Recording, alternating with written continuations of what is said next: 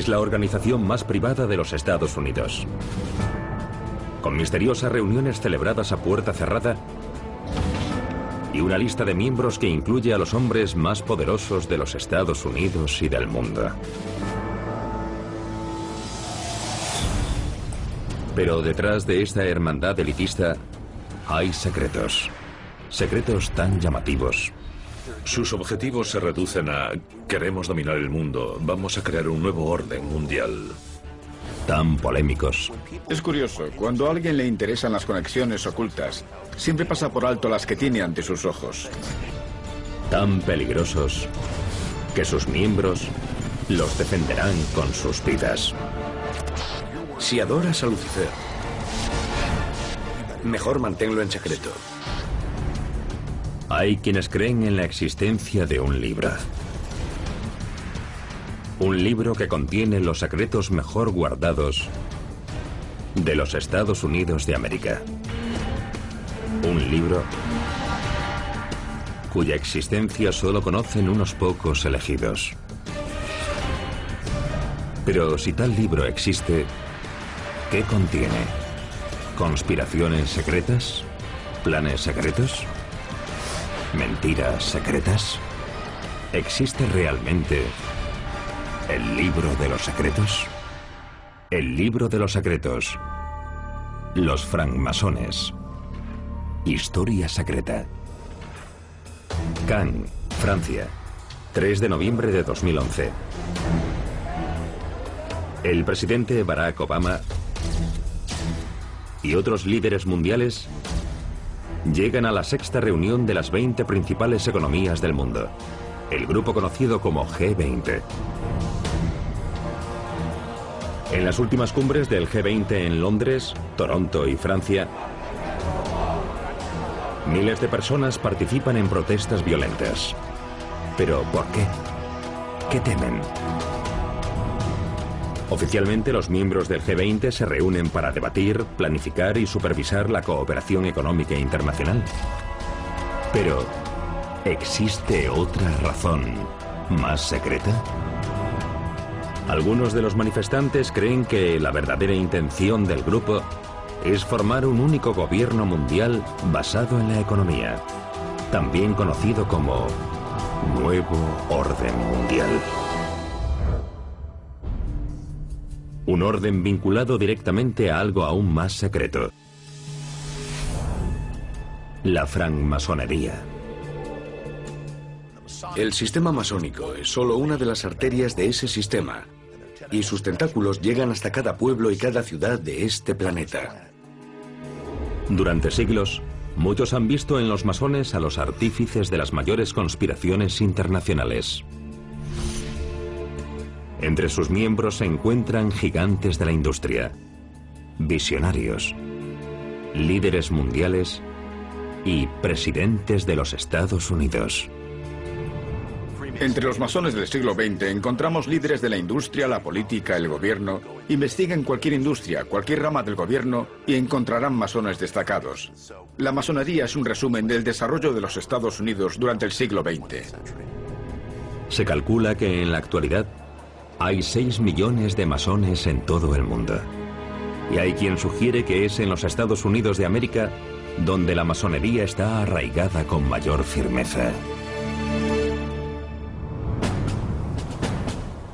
14 de los 44 presidentes de los Estados Unidos han sido masones.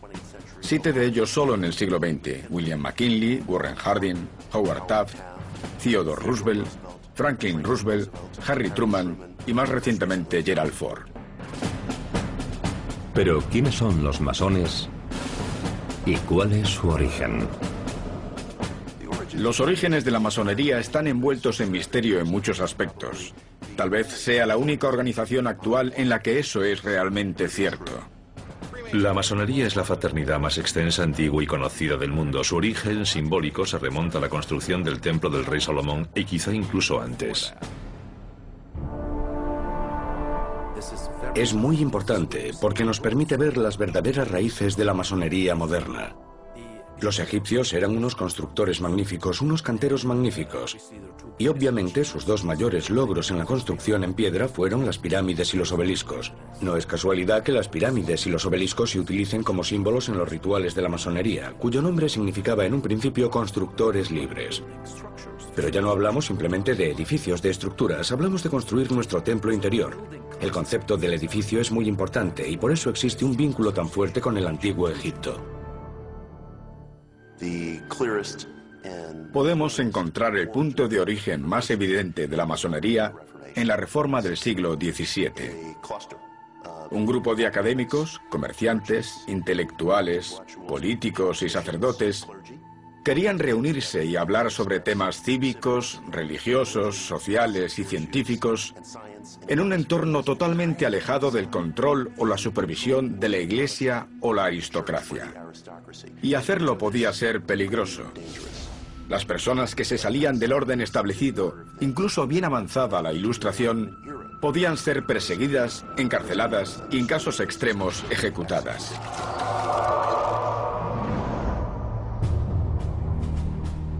Pero aunque los orígenes de esta sociedad secreta podrían permanecer eternamente envueltos en misterio, la influencia de la masonería moderna comenzó a surgir en las colonias americanas a mediados del siglo XVIII. La masonería llegó a los Estados Unidos a bordo de los barcos que transportaban a las tropas británicas. En la década de 1720 encontramos las primeras logias masónicas proclamadas públicamente, y en esa época ya es una organización influyente. Es importante tener en cuenta que el siglo XVIII fue el siglo de las luces y obviamente la masonería jugó un papel muy importante en el desarrollo y la difusión de los ideales y los principios de esa época. Y los padres fundadores de los Estados Unidos eran discípulos de esa era. A los masones se les recomienda estudiar las siete artes y ciencias liberales. Tres de ellas, gramática, retórica y lógica, están diseñadas para ayudar al masón a desarrollar una forma de pensar basada en la razón y la lógica, y también habilidades comunicativas. Las bases sobre las que se construye la masonería se expresan en dos herramientas simbólicas, la escuadra y el compás. El símbolo original y universal de la masonería es la escuadra con el compás. El compás es la herramienta principal del individuo. Dibujas un círculo a tu alrededor con el compás y si vas más allá de su perímetro pierdes el control. Pero, dado que es un compás, ese círculo puede ser mayor. ¿Y cómo puedes ampliarlo? Buscando el conocimiento y la luz. La escuadra se considera un símbolo de la sabiduría. Y la letra G representa al gran arquitecto del universo. El objetivo es que las personas piensen libremente, que es la mejor manera de luchar contra toda forma de tiranía sobre la mente de los hombres. A mediados del siglo XVIII, los masones de las colonias americanas se reunían con frecuencia en secreto. En cabañas de zonas rurales, graneros, los pisos superiores de las tabernas, en cualquier lugar en el que creían que sus secretos estaban a salvo de aquellos en los que no podían confiar.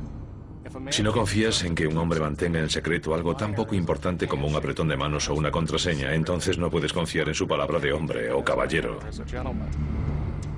Como Ben Franklin decía, si no permanecemos unidos nos ahorcarán por separado. Por eso el secretismo fue tan importante para unir a los padres fundadores, o mejor dicho, hermanos fundadores. Era ese secretismo lo que los mantenía unidos. Pero, ¿sobre qué se discutía en las reuniones secretas de los masones? ¿Es cierto que trazaron planes diabólicos en sus logias? Boston, 16 de diciembre de 1773. Las relaciones entre las colonias y sus gobernantes británicos han llegado a un punto límite. Los Hijos de la Libertad, un grupo dedicado a proteger los derechos de los colonos contra la opresión inglesa, se reunió en la taberna del Dragón Verde y encendió la mecha del acto de rebelión más famoso de la historia.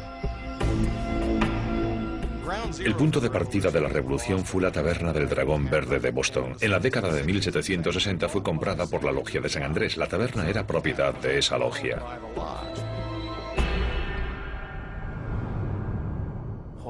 Paul Revere tenía el grado de maestro en la logia de Boston que se reunía en la taberna del Dragón Verde.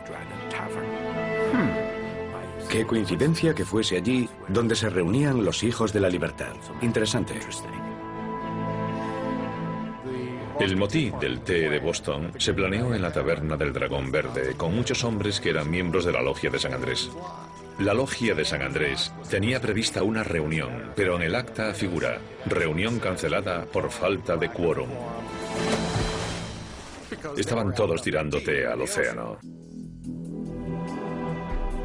¿Podría la protesta fiscal conocida como motín del té de Boston, Boston Tea Party, haber sido un paso hacia un plan secreto de mayor alcance?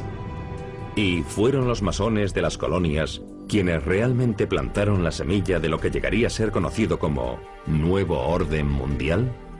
La masonería fue un factor fundamental de la revolución estadounidense, ya que algunos de los más influyentes fundadores de los Estados Unidos, como Benjamin Franklin y George Washington, eran masones. La masonería era muy importante para George Washington y amplió su red entre sus mandos. Animó a sus generales a hacerse masones. Pensaba que así serían más dignos de confianza. 33 de los 74 generales de Washington eran masones. Eso es un 46%, no es una casualidad. Nueve de los 56 firmantes de la Declaración de Independencia eran masones.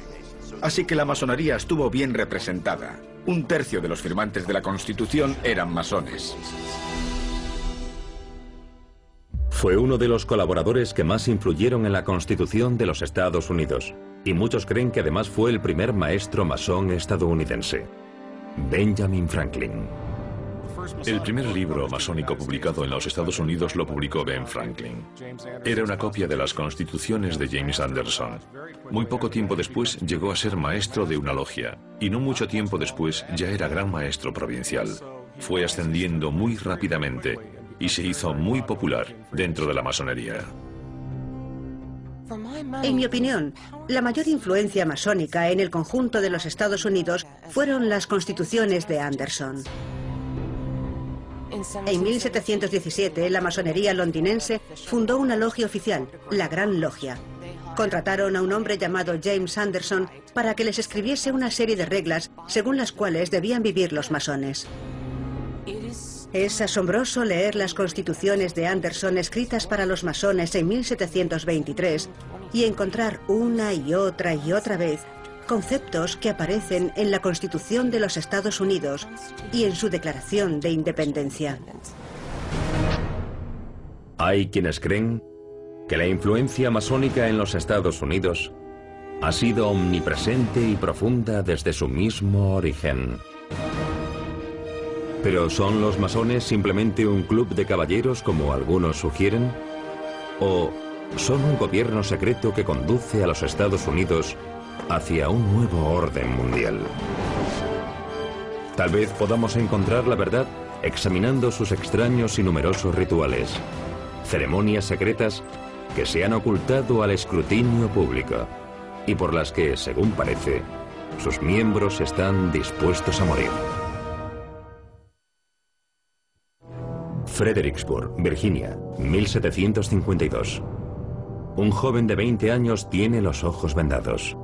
Su nombre es George Washington. Y está a punto de pronunciar el secreto juramento de sangre de los masones.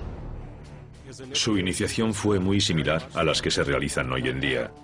Le vendaron los ojos, lo guiaron hasta el salón de reuniones, llamó a la puerta tres veces y cuando se abrió, le pusieron la punta de un objeto cortante sobre su pecho izquierdo desnudo y a continuación pronunció el juramento en el altar. Entonces le quitaron la venda y pudo ver a todos los miembros de su logia. Y todos apuntaban con sus espadas directamente hacia él para reforzar la obligación que acababa de aceptar. No revelar ninguno de los secretos de la masonería. Incluso hoy en día, los candidatos a entrar a formar parte de la masonería son sometidos a rituales secretos. Cuando entras en una logia te hacen esperar en una sala. El guardián del templo te recibe con una espada y debes decirle la contraseña y darle el apretón de mano secreto. Es cierto que tenemos un apretón de mano secreto. La función del secretismo en la masonería es especialmente complicada en varios aspectos, como los apretones de manos. Porque en el pasado, a veces los masones tuvieron que identificarse en la oscuridad. No le voy a enseñar nuestro saludo, pero le diré que en realidad no nos damos la mano, sino que nos la apretamos. Al igual que las antiguas iniciaciones de muchas culturas de todo el mundo, el ritual de iniciación de la masonería implica diversos desafíos, una obligación sagrada y la transmisión de determinada información para iluminar al candidato. Si no puedes confiarle a alguien algo tan poco importante como una contraseña o un apretón de manos, entonces no puedes confiar en él para las cosas importantes de la vida. Se dice que toda logia masónica está orientada al este, y la letra G se encuentra en el lado oriental junto al venerable maestro. El iniciado es conducido al centro del salón donde está el altar. Sobre él hay una Biblia. Cuando el iniciado es llevado al altar, asume la obligación de sus grados. Existen tres grados, aprendiz, compañero y maestro.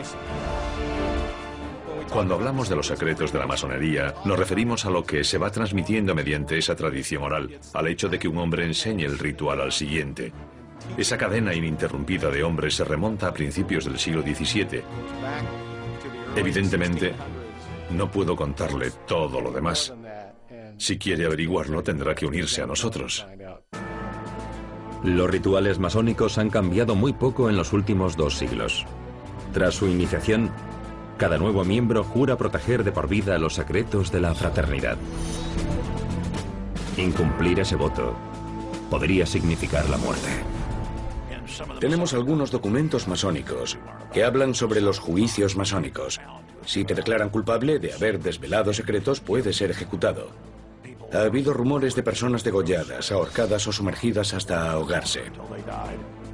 Tras las puertas de una logia masónica, se celebran ceremonias que recuerdan a las personas la inevitable presencia de la muerte.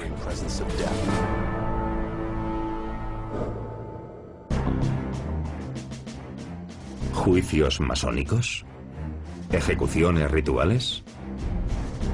Lo que ocurre realmente tras las puertas cerradas de una logia masónica podría seguir siendo siempre un misterio.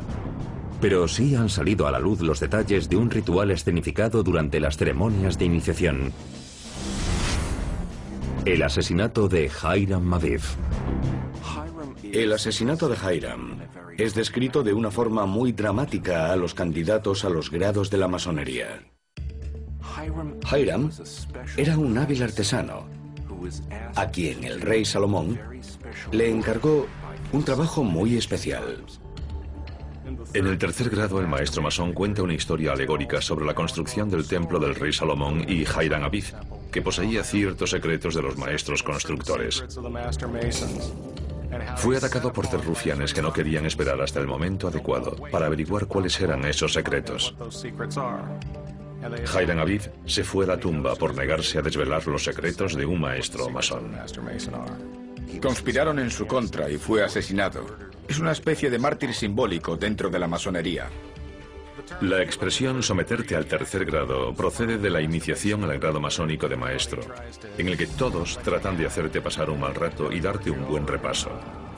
Ser sometido al tercer grado y poder aguantarlo significa que mantendrás la boca cerrada.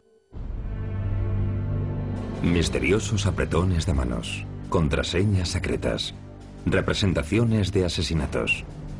¿Son prácticas inofensivas de los masones o antiguos rituales diseñados para confundir a los no iniciados?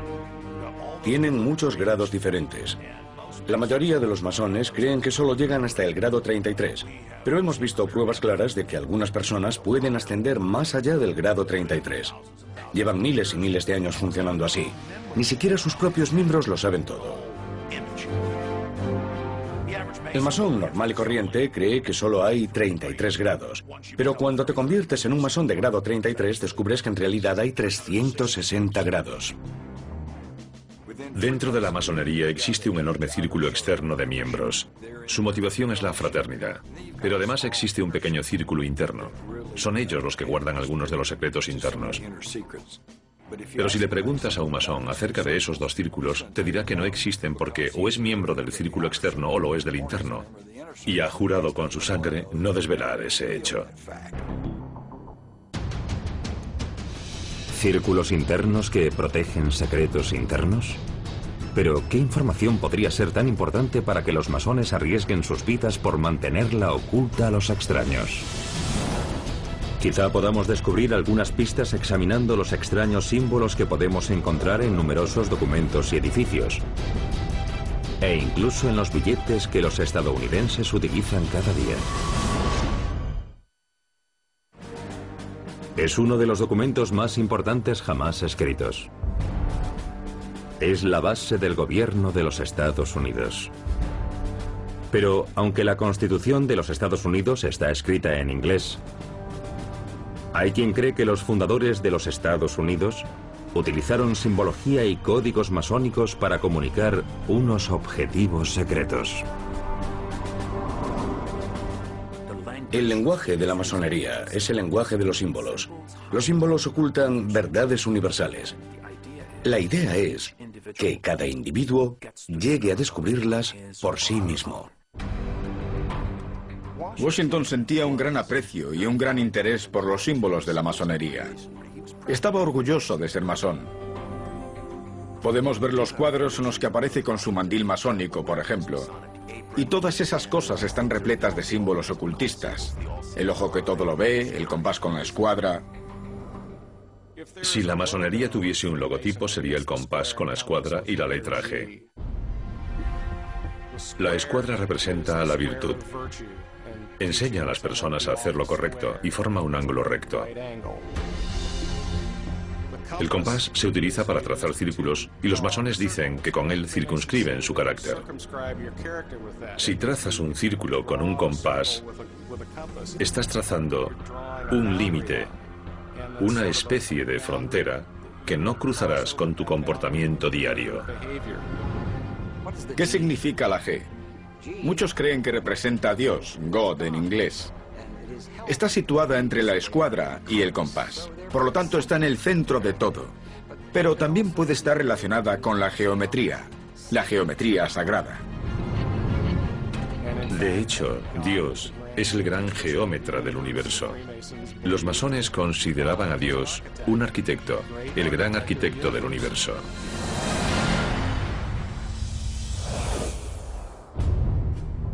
Aún hoy, uno de los símbolos más característicos de los Estados Unidos, el Gran Sello, sigue envuelto en misterio. En 1934, el masón y poco tiempo después vicepresidente Henry Wallace presentó una propuesta a su compañero masón y presidente de los Estados Unidos, Franklin Delano Roosevelt, para que incluyese el símbolo en las monedas y billetes. Henry Wallace y Franklin Delano Roosevelt fueron unos de los responsables de la inclusión del gran sello de los Estados Unidos en el billete de un dólar. Antes de la presidencia de Roosevelt, el reverso del gran sello no aparecía en el billete de un dólar. Era evidente la fascinación por símbolos del antiguo Egipto como las pirámides. Ese tipo de cosas aparecen repetidamente en las ideas, los símbolos y las ceremonias de la masonería. Su intención era simbolizar la fuerza y la resistencia. Con la pirámide representaron su esperanza de que los Estados Unidos fuesen un país fuerte y resistente. El gran sello fue una forma de expresar los valores originales de la República estadounidense y era un experimento democrático. Por eso la pirámide no está terminada, porque una democracia nunca está terminada. Los masones comprenden el poder del simbolismo, y el mejor ejemplo del poder de esta antigua sociedad secreta podemos verlo en el reverso del billete de un dólar. Ahí está la pirámide, uno de sus símbolos más sagrados. El ojo que todo lo ve. Y una frase en latín que traducida significa anunciamos el nacimiento de un nuevo orden.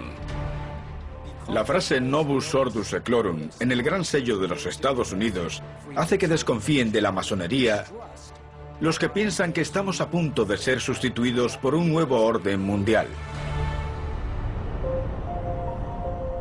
¿Utilizaron los masones símbolos para comunicar la existencia de un nuevo orden mundial? Si es así, ¿qué otros secretos podemos encontrar ocultos a simple vista?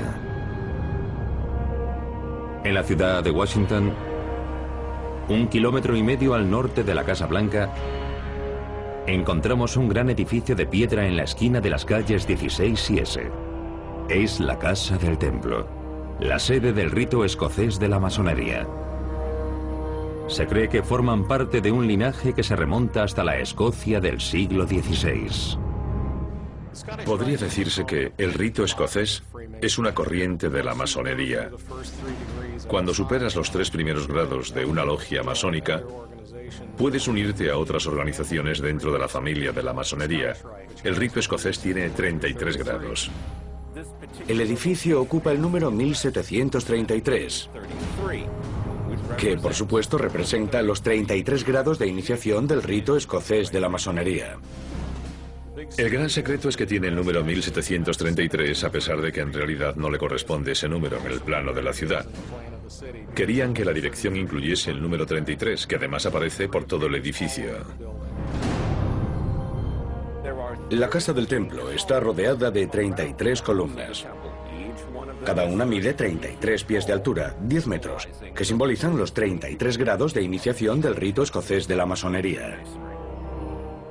Hace siglos que el 33 es un número sagrado. Se remonta a los tiempos bíblicos. Cristo falleció a los 33 años, realizó 33 milagros. Dios aparece mencionado 33 veces en el primer capítulo del Génesis. La casa del templo, como todos los edificios masónicos, contiene muchos símbolos secretos, incluso en su diseño. Incluso el número de los escalones que estoy pisando es simbólico. Al nivel de la calle encontramos tres escalones que simbolizan los tres grados de la masonería común. Después encontramos cinco escalones que simbolizan los cinco órdenes de la arquitectura y los cinco sentidos. Después encontramos siete escalones que simbolizan las artes y las ciencias liberales de la época medieval. Y por último, sobre la casa del templo, encontramos una pirámide incompleta que, por supuesto, recuerda a la pirámide incompleta del gran sello de los Estados Unidos. ¿Deberíamos imaginar encima el ojo que todo lo ve? Tal vez deberíamos imaginarlo. En realidad es una copia de la tumba del rey Mausolo en Alicarnaso, que era una de las siete maravillas de la antigüedad.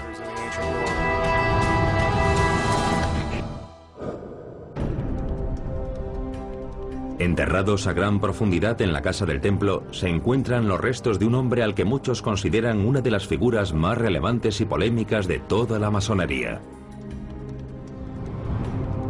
Albert Pike. Era un oficial confederado, un general, y escribió muchos documentos que han acabado por salir a la luz. En ellos dice que el dios al que adoran es Lucifer. Gracias a Pike, hemos aprendido mucho sobre los secretos internos de la masonería.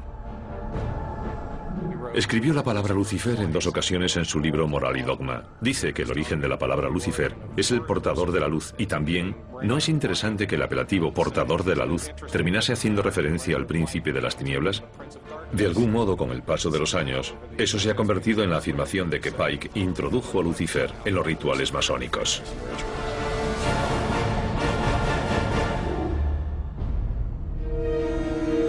Tras su muerte en 1891, el cuerpo de Albert Pike fue enterrado en el cementerio de Oak Hill, en la ciudad de Washington. En 1901 se erigió una estatua en su honor, la única en la capital del país en honor de un oficial confederado. En 1944, el cuerpo de Pike fue exhumado y trasladado a la casa del templo. ¿Pero por qué? ¿Tuvieron algo que ver los extraños ritos y rituales sobre los que escribió en su libro Moral y Dogma? ¿O sugieren sus referencias a Lucifer que los masones tienen otros planes más siniestros? Quizá podamos encontrar la respuesta analizando los numerosos edificios y monumentos de la capital de los Estados Unidos y el propio diseño de la ciudad.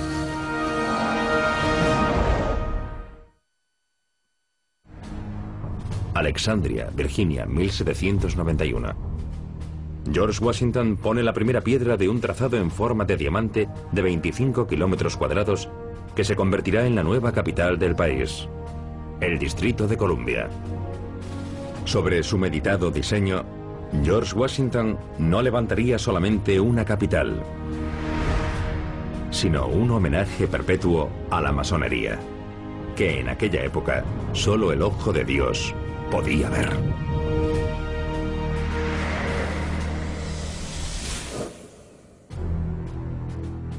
Cuando Pierre Charles L'Enfant y George Washington comenzaron a diseñar la ciudad de Washington, lo hicieron de la nada, partiendo de cero. Y querían que la ciudad permitiese vivir según un diseño geométrico totalmente racional. Querían dar vida a los preceptos de la Ilustración. Y todo aquello surgió de la masonería, de la fascinación por la ciencia, la lógica, la filosofía y el simbolismo. Y todo ello se conjugó en el diseño de la ciudad. La arquitectura ocupa el centro de la religión masónica. Gracias a ella han obtenido su poder político y su dinero en los últimos 3.000 años. Si practicas una religión basada en la arquitectura y el gran arquitecto del universo, intentarás construir una grandiosa ciudad masónica. Y eso es exactamente lo que es la ciudad de Washington. Ninguna otra capital fue diseñada con la idea de reflejar una filosofía de gobierno a través del simbolismo. Eso convierte a Washington en algo único. ¿Cómo es posible que todos los arquitectos que trabajaron en la Casa Blanca y el Capitolio fuesen masones? En 1793, George Washington, vestido con todos sus ropajes masónicos, presidió el acto de colocación de la primera piedra del Capitolio de los Estados Unidos. Washington marchó con los masones desde el lugar en el que se construiría la Casa Blanca hasta la colina del Capitolio y pusieron la primera piedra con una paleta de plata. Sobre ella colocaron un poste indicador de plata y la construcción del Capitolio comenzó a partir de esa primera piedra. El Capitolio se convirtió en el gran monumento a la democracia que los padres fundadores pretendían que fuese. Sin embargo, según algunos historiadores e investigadores, la primera piedra del edificio ha desaparecido. Pero ¿cómo? ¿Y por qué? Hay quien dice que esa primera piedra, desaparecida misteriosamente, oculta documentos secretos, una extraña constitución alternativa u otros documentos masónicos y que por eso ha sido cuidadosamente ocultada a la vista del público.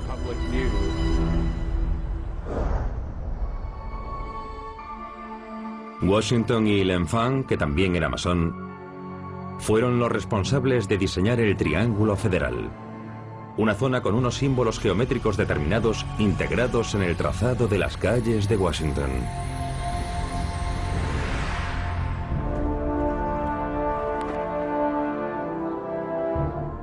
Estoy sobre un terreno sagrado para los Estados Unidos. Justo detrás tengo el monumento a Washington. A mi derecha, la estatua de Libertas sobre la cúpula del Capitolio. Y desde aquí puedo ver con claridad la Casa Blanca. Los padres fundadores querían que esto fuese una declaración en piedra de los valores estadounidenses.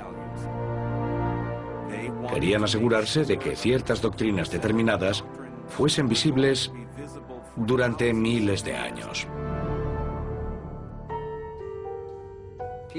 Pierre Charles L'Enfant se dio cuenta de que este triángulo, formado por tres edificios, era crucial para establecer el nuevo orden de los Estados Unidos. Por lo tanto, es el centro de todo. En el diseño de Washington hay símbolos ocultos.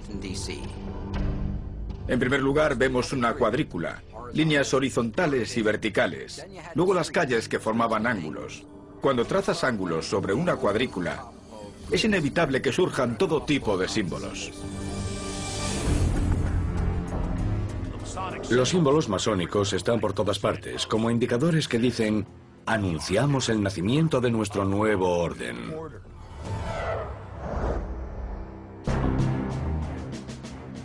Una investigación más detallada revela otro símbolo oculto trazado directamente con las calles de la capital. Un pentagrama. Y su ángulo situado más al sur apunta directamente a la Casa Blanca. El pentagrama, la estrella de cinco puntas, es uno de los símbolos que podemos encontrar dentro de la masonería. Hoy cuando alguien ve esa estrella le atribuye significados siniestros, pero esa no era su intención. Están diciendo, esta es nuestra casa y este es nuestro mundo. Y desde este puesto de mando, desde esta ciudad, desde esta plaza, vamos a conquistar el mundo. Pero ¿por qué los padres fundadores incluyeron símbolos masónicos en el diseño y el trazado de la capital de los Estados Unidos? ¿Pretendían transmitir un mensaje en código? Y si es así, ¿a quién? Colorado, 1995. Después de años de retrasos, la construcción del Aeropuerto Internacional de Denver ha finalizado. Es el mayor aeropuerto internacional de los Estados Unidos y el tercero mayor del mundo. En la superficie abarca 137 kilómetros cuadrados, dos veces el tamaño de Manhattan. Pero hay quien cree que bajo él se encuentra una ciudad secreta que se extiende hacia las profundidades de la Tierra. Algunas personas difunden teorías conspirativas sobre una base militar subterránea que será el punto de partida del nuevo orden mundial. Fueron los masones los que pusieron la primera piedra del aeropuerto de Denver.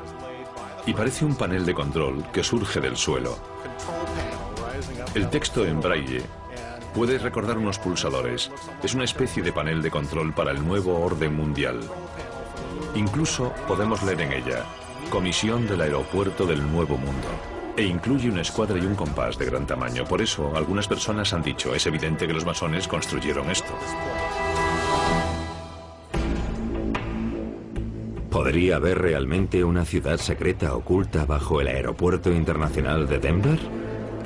Y si es así, ¿pretenden los masones lanzar desde aquí su llamado nuevo orden mundial? Tal vez es una señal de advertencia tan evidente que no la vemos. Hay un mural que muestra a un soldado con una máscara antigas y una cimitarra ensartando una paloma y una cola interminable de mujeres muriendo y bebés que salen de debajo de ellas. Es simplemente horrible.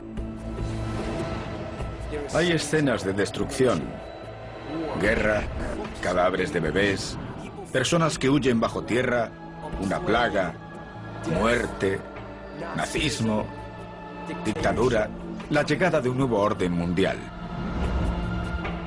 ¿Creen los masones en un evento apocalíptico predestinado? ¿Para eso se prepararon los padres fundadores desde la Declaración de Independencia? Hay quien cree que la respuesta es sí. Algunos sugieren que la visión masónica del futuro procede de otra sociedad secreta arraigada en Europa en la época de la Revolución estadounidense los Illuminati. Un profesor universitario llamado Adam Weishaupt formó un grupo llamado los Illuminati y lo creó para que fuese una sociedad muy secreta, que actuase muy secretamente. Cuando se fundó la organización en 1776, parte de su plan era unirse a las logias masónicas e infiltrarse en ellas. Una persona hablaba con otra y esta a su vez se ponía en contacto con otra. Así las últimas en incorporarse no tenían ni idea de quiénes ocupaban los puestos destacados, cómo llegar hasta ellos o cuál era su verdadero propósito. Pero en lo más alto hay alguien que tiene un plan. Los fundadores de los Illuminati admiraban profundamente la revolución estadounidense. Creían en la libertad de culto, creían en el libre pensamiento. Pero ocho o nueve años después de la fundación de los Illuminati en 1776, la organización fue declarada ilegal. Podemos ver una división en la masonería. 1776 fue el año en el que los Illuminati se fundaron y propagaron. Pero al mismo tiempo, los acontecimientos de 1776 culminaron en la Declaración de Independencia.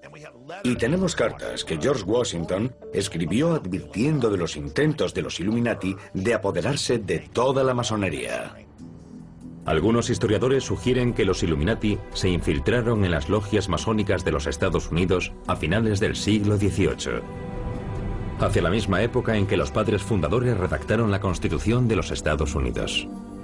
Pero ¿influyeron realmente los Illuminati en la creación del gobierno y las leyes de los Estados Unidos, haciéndose pasar por masones? En 1792, George Washington escribió una carta a un amigo. En ella le dice que no tiene la menor duda de que las doctrinas de los Illuminati se han propagado por los Estados Unidos. Le dice, nadie está más seguro de ello que yo. El principio más básico de los Illuminati es que el fin justifica los medios. Eso es lo que los hace tan peligrosos, ya que dirán cualquier cosa, fingirán ser cualquier otra cosa mientras sigan aferrados a su propia doctrina. Si nos fijamos en las órdenes masónicas que hoy dominan nuestro planeta, vivimos en un planeta Illuminati. Son el grupo interno, los iluminados, la cúspide de la pirámide, los que poseen el conocimiento secreto. Ellos dirigen el mundo. Guardan secretos de una enorme riqueza, mantienen en secreto su poder político. Es el mayor secreto del libro de los secretos de los Estados Unidos, mayor que cualquier otro. Y el secreto de la masonería es la llegada de una nueva era. Es un gran secreto, a la vista de todos. En realidad no existe ningún libro que contenga los secretos de la fraternidad y se haya transmitido a través de los siglos.